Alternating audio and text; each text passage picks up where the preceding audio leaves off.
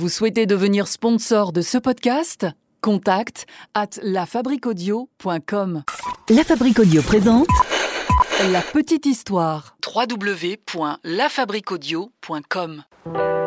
Salut tout le monde, je suis Florent Mounier, Sébastien Girard à la réalisation de ce podcast.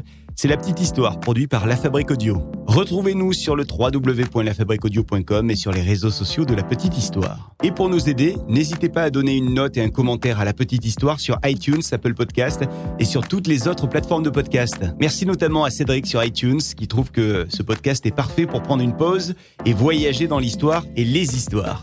Ah oui, et puis euh, je voulais absolument vous remercier car vous êtes de plus en plus nombreux à écouter nos petites histoires tous les 15 jours. Plus de 15 000 personnes passent par ici chaque mois et on a dépassé la barre des 500 000 écoutes depuis la création de ce podcast en 2018. Merci à vous. Aujourd'hui, c'est un nouvel épisode de la petite histoire du paranormal. Et on va se demander ensemble si l'homme papillon a existé. Je vais donc vous parler de plusieurs événements étranges. Plusieurs événements, mais qui seraient tous reliés entre eux. Aujourd'hui, je vous parle d'une créature qu'on surnomme donc Mothman ou l'homme papillon.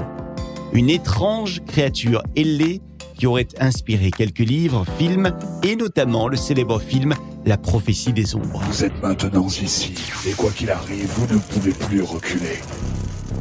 L'homme papillon est donc une créature ailée qui ferait la taille d'un homme adulte de grande taille et qui serait pourvu d'ailes. En fait, ce serait un être à la croisée euh, entre une chauve-souris et un papillon avec deux gros yeux globuleux bien rouges. Et en plus de sa description bizarroïde que je viens de vous en faire, cette créature aurait une particularité. Ouais, elle apparaîtrait toujours dans les derniers moments qui précèdent une catastrophe.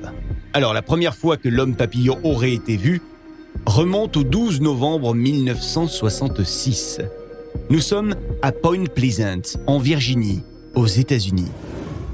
On est dans un petit cimetière en Virginie occidentale. C'est le soir, quasiment la nuit d'ailleurs. Cinq hommes sont là. Ils sont en train de préparer une tombe. Alors c'est sûr, c'est pas une soirée des plus festives, hein, mais les gars sont concentrés à ce qu'ils font. Quand soudain, ils voient passer dans le ciel une forme, je cite, humaine, brunâtre, avec des ailes. Un truc bizarre, quoi. Un truc qui semble avoir pris son envol depuis un bosquet qui n'est pas loin et qui vient donc juste de passer au-dessus de leur tête. Les hommes rentrent chez eux ensuite, et puisqu'ils ont été plusieurs à voir la même chose, ils se permettent de le raconter. Bah oui, c'est pas une hallucination d'une seule personne, à moins que ça soit une hallucination collective. Ouais. Trois jours plus tard, toujours dans la même région, il est tard. C'est la nuit. Nous sommes le 15 novembre 1966. Et nous sommes avec deux jeunes couples mariés, Roger et Linda Scarberry, et Steve et Mary Mallett. Alors tous les quatre ont décidé de se faire une petite virée en voiture, une petite escapade tranquille. Ils sont donc à bord de leur voiture qui représente le rêve américain, ils sont là, ils roulent, ils sont bien. Certains fument une cigarette avec la fenêtre ouverte, les cheveux au vent. Ils écoutent la radio également. Et puis ils discutent, ils discutent, ils papotent, ils ne s'arrêtent pas. Une soirée entre amis plutôt décontracte. Et soudain, ils vont passer devant une usine. Une usine abandonnée qui autrefois fabriquait de la TNT. Et c'est au moment où ils sont quasiment devant l'usine qu'ils aperçoivent tous les quatre deux étranges lueurs rouges. Et ils les voient bien, ces lueurs, parce qu'elles sont devant le capot de leur voiture. Juste là, à quelques mètres d'eux donc. Puis, ils voient ce qu'ils décriront comme, je cite, étant un gros animal de forme humaine d'environ 2 mètres 10 de hauteur, avec de grosses ailes rabattues sur son dos. Ah, les jeunes couples, évidemment, ils sont terrorisés. Ils accélèrent. Ils accélèrent pour s'éloigner rapidement de ce truc. Direction l'autoroute. Allez, on fonce.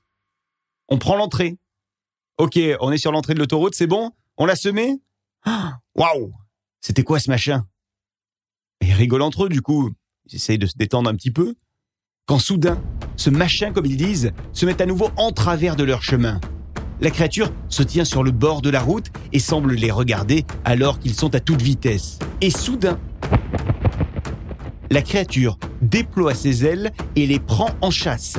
Ils tentent donc de prendre la bête de vitesse, ils montent donc jusqu'à 160 km h ce qui est énorme pour la voiture qu'ils ont à l'époque, mais la bête est toujours là à côté d'eux, elle les regarde tout en volant, et la vitesse ne semble pas être un problème pour elle.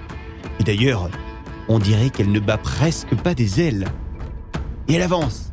Eux, ils sont à fond, à fond sur l'autoroute, et enfin, ils arrivent à regagner la ville, et c'est là que la créature aurait disparu.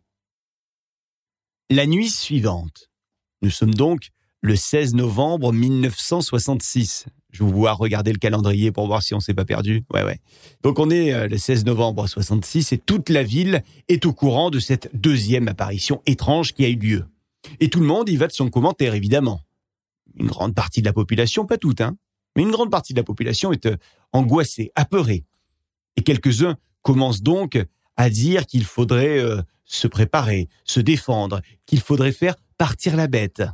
C'est ainsi que les citadins vont prendre les armes qu'ils ont chez eux et aux États-Unis. Ce n'est pas difficile hein, de trouver une arme et ils organisent donc une battue.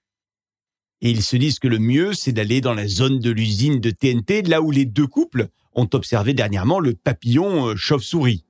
L'objectif, quoi qu'il en soit, ce soir-là, c'est de dénicher cette petite créature et de la tuer, pourquoi pas. Eux n'en font pas partie de cette milice citoyenne. Eux, c'est monsieur et madame Raymond Wemsley, ainsi que madame Marcella Bennett et sa fille cadette Tina. Alors ce soir, euh, ce petit groupe a rendez-vous chez des amis. Ils quittent donc leur domicile, ils partent en voiture pour rendre visite à leurs amis, des amis qui vivent dans un bungalow. Vous devinez où est-ce qu'ils vivent, les amis? Bien joué, près de la fameuse usine abandonnée. Quand ils arrivent sur les lieux, ils sortent de la voiture. Ils ferment les portières. Et c'est alors que, de derrière la voiture, apparaît une figure. Monsieur et Madame Raymond Wamsley, Madame Marcella Bennett et Tina décriront exactement de la même manière que les précédents l'homme papillon. Quelques jours plus tard, nous sommes entre le 24 et le 26 novembre 1966, et il y a d'autres témoignages qui vont être rapportés. Peut-être moins intéressants, moins palpitants, mais tout de même, des témoins disent avoir vu eux aussi une créature ailée, toujours dans cette même région de Point Pleasant. Puis, euh, pendant quelques semaines, même quelques mois, plus rien. Jusqu'au mois de janvier de l'année suivante, on est en 1967. Et c'est à ce moment que ça repart de plus belle. Les apparitions commencent à se succéder dans la région pour être de plus en plus fréquentes jusqu'au tragique jour du 15 décembre 1967, soit un an et un mois après la première apparition. Ce jour-là, nous sommes sur l'autoroute qui euh, relie Point Pleasant à Gallipolis dans l'Ohio, et c'est ce jour-là que le Silver Bridge s'effondre. Une catastrophe dont on avait entendu parler à l'époque aux infos. Catastrophe qui va engendrer la mort de 46 personnes, dont un certain Monsieur Wemsley, l'un des témoins de l'homme papillon. Ouais, c'est peut-être le hasard. Plus tard, d'autres apparitions ont été recensées. Des apparitions de cet homme papillon, ce Mothman, mais pas dans cette région des États-Unis. Alors il y a eu un cas aussi en Ukraine, dans une ville malheureusement connu, Tchernobyl. Ça s'est passé dans les années 80. On est donc 20 ans après euh, les premières apparitions de l'homme papillon aux États-Unis. Nous sommes en avril 1986. Et il y a une rumeur qui court au sein des ouvriers de la centrale de Tchernobyl. Beaucoup d'ouvriers rapportent des choses plutôt déstabilisantes. Certains feraient des cauchemars. D'autres auraient reçu des appels étranges. Et puis surtout, quatre personnes aurait vu quelque chose. Un truc comme ça, dans le ciel, à proximité de l'usine de Tchernobyl, comme une créature. Un homme énorme, un homme foncé, sans tête, mais quand même deux yeux globuleux rouges et puis des ailes massives. Malheureusement, euh, les employés n'auront pas le temps d'en discuter, puisque quelques jours après a lieu un essai de routine du réacteur ce fameux essai qui a coûté la vie à 30 personnes au moment de l'explosion et euh, à des milliers d'autres personnes dans toute l'Europe ensuite.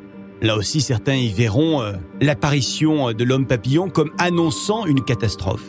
Et puis, plus récemment, c'est à New York qu'aurait été aperçu Mothman, l'homme papillon, volant entre les fameuses tours du World Trade Center le matin même de l'attentat du 11 septembre 2001. Et il y a d'ailleurs un journaliste qui aurait réussi à le prendre en photo, ce Mothman. Un cliché que vous pourrez regarder sur Internet. Bah, j'y suis allé, euh, entre nous, euh, on n'y voit pas grand-chose.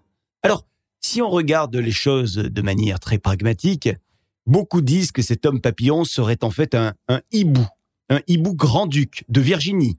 La Virginie occidentale étant l'endroit qui possède le plus de variétés au monde de cette sorte d'oiseau nocturne gris et farouche qui a la taille d'un enfant et qui peut marcher longtemps sur le sol et même faire de grands bonds. Ça peut être aussi la chouette lapone, plus grande encore que le grand hibou à cornes. Et puis, une autre hypothèse serait que ça soit une grande grue grise des collines. Ce qui est bizarre, c'est que dans ces régions, si on est habitué à voir ces chouettes, ces hiboux, on devrait savoir qui elles sont, ce qu'elles font et où elles sont, et ne pas inventer toute une légende autour. Mais Mothman ou chouette géante aperçue en pleine nuit, quoi qu'il en soit, le mystère reste entier. Mais si un jour vous croisez la créature, un conseil, quittez la région, parce qu'une catastrophe pourrait bien avoir lieu dans les prochains jours. Voilà pour cette petite histoire écrite par Sébastien Girard, réalisée également par Sébastien, et que j'ai eu l'occasion de vous narrer. Merci de l'avoir écouté. Si cet épisode vous a plu, likez, partagez, commentez sur les réseaux sociaux et les plateformes de podcast. Vous pouvez également vous abonner à la petite histoire pour être au courant de chaque sortie d'épisode. Et puis, N'oubliez pas que désormais, on se retrouve tous les 15 jours. Le premier du mois, c'est la petite histoire de nos héros de fiction. Et le 15 de chaque mois, ça se passe avec la petite histoire du paranormal. Ah oui, j'allais oublier. La Fabrique Audio crée des contenus audio pour les entreprises, les collectivités, les marques. Vous avez envie d'en savoir plus pour imaginer ensemble un podcast à votre image? Contact lafabriqueaudio.com, la fabrique avec un K. À très vite avec la petite histoire. La petite histoire. La petite histoire. www.lafabriqueaudio.com Vous souhaitez devenir sponsor de ce podcast? Contact at lafabriqueaudio.com.